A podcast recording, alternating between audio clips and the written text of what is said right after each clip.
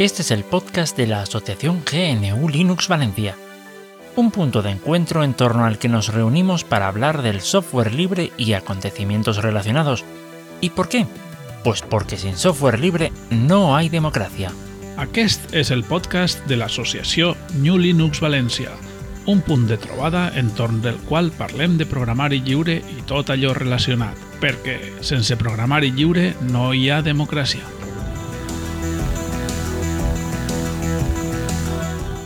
Hola, bienvenidos a otra semana más en el podcast de GNU Linux Valencia.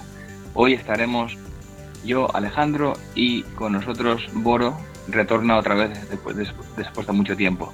Hola, bienvenido. Hola, ¿qué hay Alejandro? ¿Cómo estás? Bien, bien. Eh, bueno, hoy la verdad es que tenemos unas cuantas cositas que decir. Ajá. Yo por mi parte quiero decir que este día 1 quedamos, bueno, Boro asistió también y quedamos en el Puz de Santa María.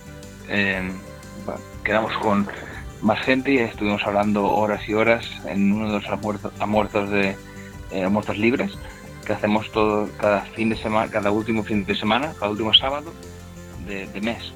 Este último se hizo el 1 de, el 1 de octubre, que tenía que haber sido el 30 de septiembre, pero al final se hizo el 1 de octubre porque no calculamos bien. Y luego este último, este siguiente va a ser el día 29 de este mes. Si no, si no caigo mal en los cálculos. Está de todas maneras en la página web. Sí, perfecto. Todos invitados. Oye, Ahora más, con más tiempo. sí. además fue una buena experiencia, ¿eh? Fue ah, muy buena compañía, muy buena charla, muy buen bocadillo. Eso, Que, eso también. Para quien no lo sepa, aquí en Valencia eso es una institución, el Esmorzaret, aunque no fue un Esmorzaret de estos pantagruélicos, ¿eh, Alejandro? Fue algo más No, modestito, pero bueno, hay que cuidar la cintura. Sí, sí, estuvo muy bien, la verdad. Sí. Y bueno, estuvimos ahí hablando, quedamos, vino con nosotros también Julián Sí, y también estuvo con nosotros Javier. Eh, esperemos esta semana, si quiere cualquier persona que quiera venir, estamos allí, el evento está en la página web y nada, invitados estáis. Vale, perfecto, perfecto. Bueno, pues ¿qué te parece si... Mira, yo tengo un temita por ahí interesante, Alejandro, que ya lo esbozamos en una pequeña conversación que, que tuvimos al respecto, incluso con Tarak también. Y bueno, y con, y con eh, Julián. Y si te parece, eh, entro con el temita, es un tema ligero, pero, pero muy interesante. Vale, tira, tira. Bueno, pues mira, eh, resulta que estamos a vueltas con el tema de, que el hombre, el hombre, eh, qué machista es esto, queda, eh, el ser humano vuelva a la luna, vuelva a la luna. Y claro, todo el mundo se sorprende y desde luego aparecen negacionistas y aparece pues gente de este pelaje que, que bueno, eh, entonces es como si se les diera la razón, hemos tardado tanto porque nunca fuimos, ¿no? Aunque puedas reflejar en un espejo que se dejó ahí en la superficie, aunque puedas ver eh, con los telescopios modernos casi hasta las huellas de los astronautas, pero da igual, nunca estuvimos, porque la NASA eh, tiene planes ocultos para toda la humanidad. Pero bueno, ya dejo este cachondeíto. Porque el tema es bastante más serio. Y el que no hayamos vuelto a la luna tiene una tiene un- un motivo, varios motivos muy importantes. El primero es la falta de interés en material en ir a la luna. ¿Vale? ¿Por qué? Pues porque difícilmente sabes que el regolito es un poco, no sé, es una mezcla de muchos materiales, pero es muy difícil extraer de él mm, algo de provecho, entre comillas, ¿vale? Eh, pero ahora que estamos pensando en misiones a Marte, la Luna es un, eh, es un, eh, es un lugar de salida perfecto para esto. ¿Por qué? Pues porque para las misiones a Marte se van a lanzar naves muy grandes, muy pesadas, que en las que se ha tomado la decisión de montarlas en el exterior. ¿Por qué? Pues una cuestión física, es decir, eh, cuesta muchísimos recursos eh, enviar mucho peso al espacio exterior, pero si lo enviamos poquito a poquito, pues siempre podremos eh, tomarnos nuestro tiempo, hacer las pruebas oportunas y todo de una manera mucho más metódica y, y uno de los principales motivos, mm, además de esos, para que no hayamos vuelto a la Luna, lo explicó el otro día Alberto Aparici, que es, eh, está en el Departamento de Física Corpuscular de la Universidad de Valencia, que además es un buen divulgador científico, un tipo entusiasta y bueno, tuve la oportunidad de verle en una ocasión y me parece un tipo apasionante y muy conocedor de todas estas cuestiones. Y él comentó que eh, principalmente eh, es porque hemos perdido esa, ese conocimiento.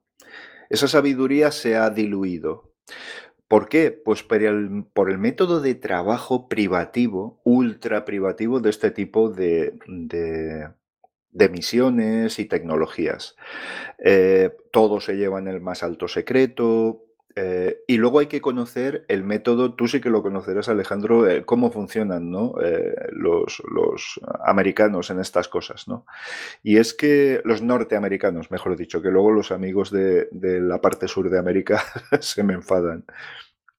Y es que todo es muy secreto, todo tiene muchas patentes y desde luego también estamos hablando de empresas que incluso han desaparecido y ha desaparecido ese saber. Es decir, eh, ¿qué se ha encontrado la NASA cuando ha ido a recabar información para retomar este tema? Pues que no había prácticamente nada.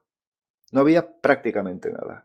Al final todo eran subcontratas de subcontratas. Eh, estas empresas quebraron, se unieron con otras, se separaron, se dedicaron a otras cuestiones. Y luego el tema de las patentes el tema de las patentes. Y ese sí que es un tema legal muy difícil de evitar.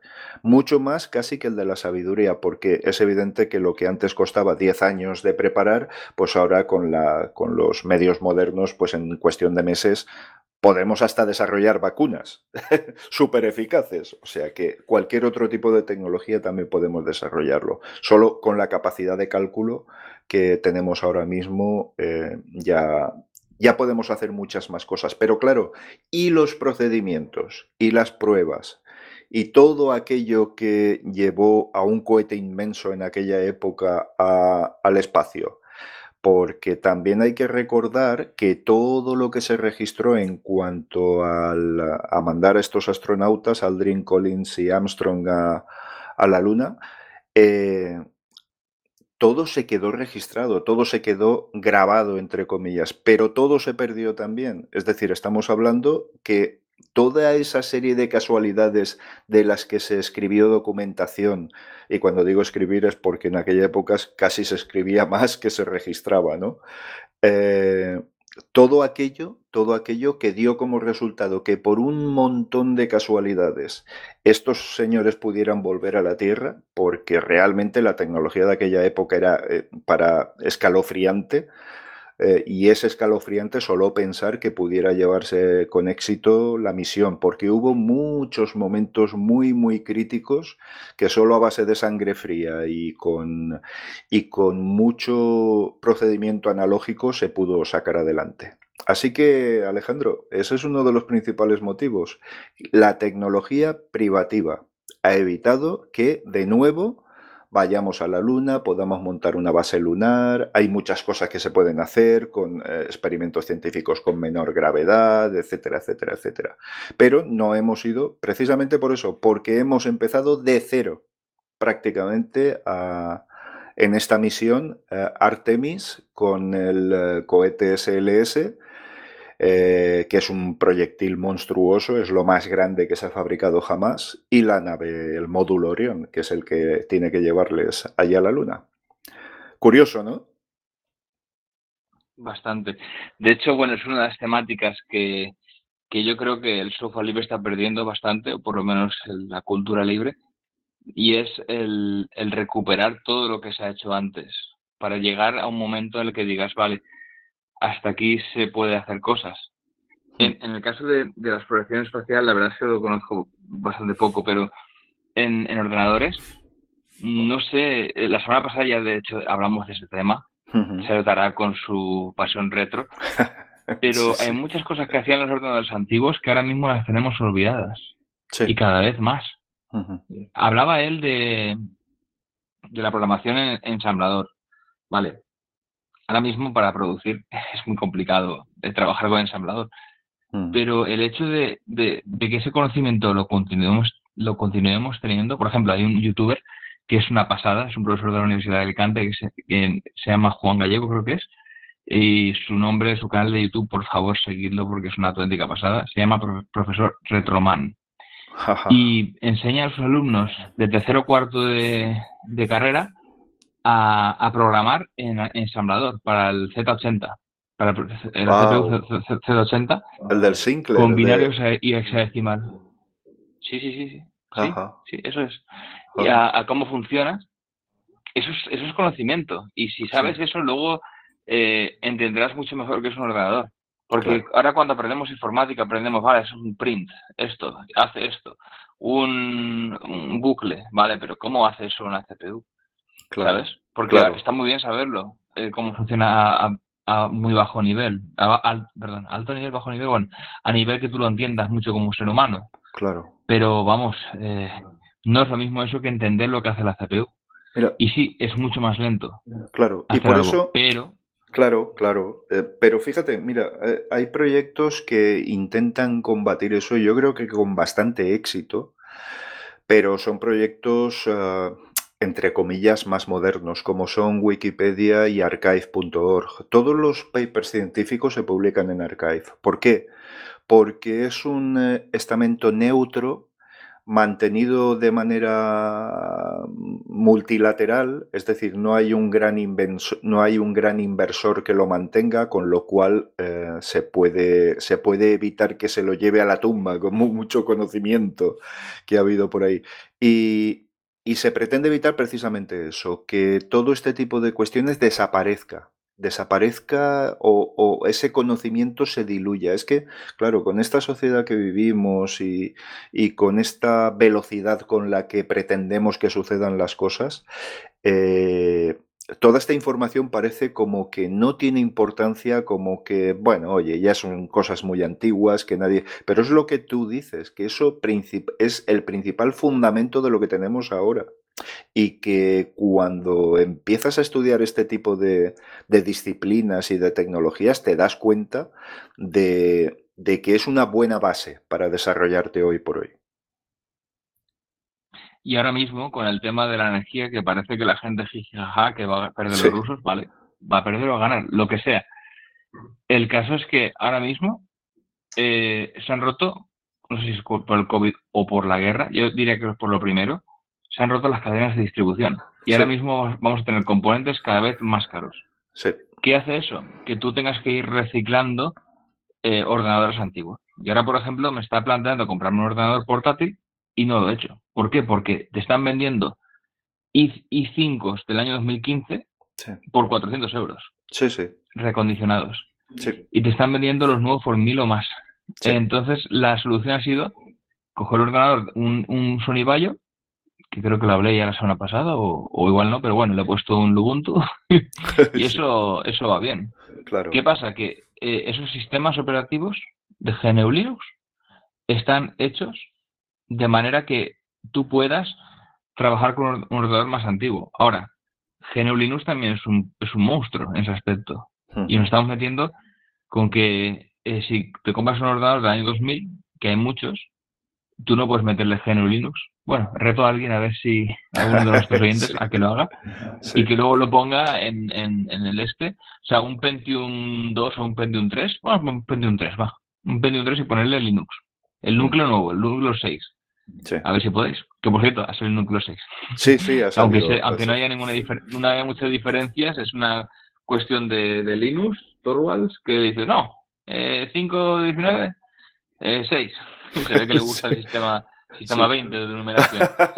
Pero bueno, eh, yo entiendo eso, que hay que, ahora con el tema de la energía y todo esto, ahora vamos a tener que ir un poquitín hacia atrás y, ver esto. Y si no tenemos ese conocimiento, estamos perdidos. Ahora, por suerte, todavía hay cincuentones y sesentones que saben eso. Pero si dentro de 5 o 10 años los perdemos, hemos perdido todo. Yo, mm. en ese aspecto, estoy, cuando te estás escuchando, dices, es que, es que es eso. Sí, pero fíjate. El conocimiento de, lo que teníamos. Ahora que estamos con este conflicto en Europa, tú imagínate, eh, se supone que la tecnología norteamericana siempre, pues bueno, parece un poco más avanzada, más moderna, aunque a veces han salido noticias escalofriantes de sistemas de defensa que funcionan con sistemas operativos de, vamos, de los primeros. Pero no quiero ni pensar qué puede pasar en Rusia. No quiero ni pensar, no quiero ni pensarlo. Eh, eh, te lo vengo a decir porque decimos, bueno, ensamblador hoy por hoy, no tal. Bueno, bueno, bueno. Vamos a ver cómo están funcionando esas máquinas porque probablemente nos llevaríamos una gran sorpresa, ¿eh? Bastante grande. De hecho, sobre el tema de Rusia, si metemos en política, una de las están adoptando GNU Linux. Sí. ¿Qué quiere decir esto? Tú, GNU Linux, no lo adoptas, o el software libre no lo adoptas porque es amigo o enemigo de este, sino por el hecho ya de tener, eh, de ser humano, de poder desarrollar algo. Y no, y no entiende de ideologías, no entiende de nada. Y de independencia tecnológica. Eh, conseguirlo y distribuirlo. Claro. Exacto. Esa es la, la, la, la, la, ¿cómo decirlo? La grandeza del software libre. Sí, mira, la, pues la capacidad de que llega a todo el mundo. Sí, parece que tenemos ahí un ligero delay que, que, nos está en la conversación un poquito mareando. Pero bueno, para que no lo sepa, estamos grabando con software libre, con Mumble, y bueno, a veces tiene estas cositas, tiene que son mm, comprensibles. Eh, lo que comentábamos de, del, del software privativo y todo esto, pero fíjate que eh, con esta rotura de la cadena de suministros, créeme que yo la padezco con mi oficio, que llevo un camión de aquí para allá y ha habido un parón brutal, brutal, de todos los, pero además en todos, en todos los ámbitos, ¿vale? Eh, fíjate que Europa va a invertir, o por lo menos antes del conflicto eh, de Ucrania, iba a invertir una verdadera burrada de dinero en el desarrollo de RISC V o RISC 5, no sé nunca cómo llamarlo, no sé cómo se llama mejor correctamente. Pero, ¿por qué? Porque es una arquitectura libre, libre, que tiene todo el... No, entiendo muy bien cómo funciona, pero me imagino que todos los métodos de fabricación y todo el funcionamiento y todo estará, estará salvaguardado en algún lugar y es una arquitectura que puede, que puede fabricar cualquiera. Con esto, ¿qué haríamos? Pues que ya eh, adquiriríamos una, eh, una soberanía tecnológica independiente de todos los bandos posibles en cualquier conflicto a nivel internacional, porque seríamos autosuficientes. Fíjate qué bonito sería el mundo con New Linux y RISC-5, eh, al menos en Europa. ¿Qué te parecería? Sería idílico, ¿no? Perdón, me he caído. Eh, ah. Estabas hablando de RIS 5, vale, sí, eso, eh, estoy llegado. Sí, la verdad, eh, yo he llegado hasta la parte que tendríamos autonomía, soberanía, digamos. Sí, que, qué bonito sería el mundo, ¿no? Sería un mundo bonito y con RIS 5 y New Linux en, en todos nuestros sistemas industriales, de defensa, administrativos. Bueno, sobre esto soy un poco escéptico. Te digo, yo no creo tanto que tengamos que hacer una tecnología, sino liberar la existente. Ah, bueno, vamos a ver. sí, claro.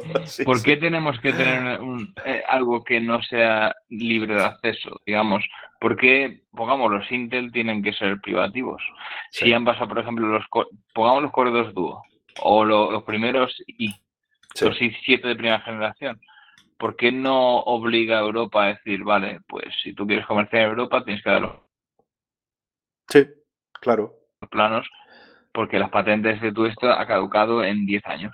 Claro. Y empiezan ya a liberar las patentes y tenemos unas arquitecturas muy potentes, porque un corredor dúo, vale, sí, ahora mismo para ver vídeos de eh, YouTube de estos, pues igual va un poco mal, pero para hacer 20.000 briquerías es una pasada de procesador.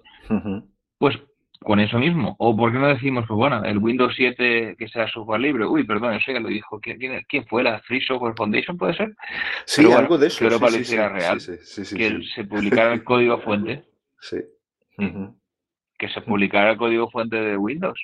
Eh, si quieres comercializar aquí, pues nada, eh, dos versiones anteriores que se comercialice el, código. Eso yo creo que debe ser un poquitín más la luchita del software libre, de cierta manera, porque de software, pues estamos vivimos en un mundo en el cual hay software injusto y software justo. Sí, ¿Por qué no hacer que ese software injusto sea justo? yo Mm. voy en, esa dirección. Sí, Está sí. muy bien hacer RIS 5, eh, si producimos, ah, qué bien, huertos urbanos, ¿vale? Es como un parche, realmente no es Sí, la sí. solución.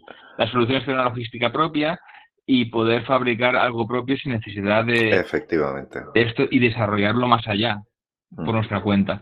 Sí. RIS 5 el problema que tiene es que estamos hablando de que hay que desarrollar desde cero Sí. y eso, eso yo lo veo muy, muy difícil. Sin embargo, si se hiciera lo otro, porque bueno, eso es otra, la- la- el software eh, libre, las patentes y todo esto, no, cuando una vez el, el proyecto muere, pues ahí se ha quedado muerto. Pero bueno, eh, en fin, Bueno, pues nada, eh, creo que hoy teníamos un poquito así de prisa y será difícil prolongar demasiado la charla Sí. y, que- y créeme que me apetece muchísimo, créeme que me apetece una barbaridad, pero bueno, ya llegarán ah, momentos en los que tengamos un poquito más de tiempo, pero a veces la conciliación es complicada. Muy Es complicada. complicada. Pues muy bien, Alejandro, tenemos nuevos proyectos, ¿no? sí, eh, ahora mismo estamos intentando ver, bueno, lo, lo, lo prefiero dejar cuando estemos con Taraco otra vez, Vale. ya lo dijimos un poco un piso la semana pasada, pero bueno, Mm. ya el siguiente cuando esté Tarak aquí ya lo Perfecto. Perfecto, Venga. perfecto. Por mí, perfecto. Otra cosa, otra cosa se me olvidaba, que los de emancipación comunitaria van a hacer un- una Instar Party Eso es. el día 22, que si no me equivoco, Sí, sábado en Carcaixent. Así es. que nada, desde las 10 de la mañana hasta 5 de la tarde, hasta que- donde el cuerpo aguante, porque esta gente, Sí, sí. esta gente no, no entiende horarios. Inasequibles al desaliento. Sí. Eso es, eso es, vaya. Alex, madre mía. En fin, Bueno, bueno, Vale, pues, pues, nada, nada. nos vemos.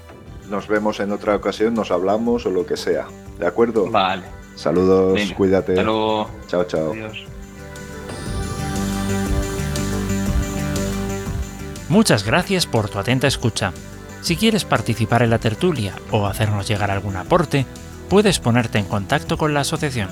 En gnulinuxvalencia.org barra contactar tienes todas las formas de hacerlo. Te esperamos en el próximo episodio. Hasta entonces. Moltes gràcies per la teua escolta. Si vols participar, pots posar-te en contacte amb nosaltres en gnulinuxvalencia.org barra contactar. T'esperem en el pròxim episodi. Fins pronte!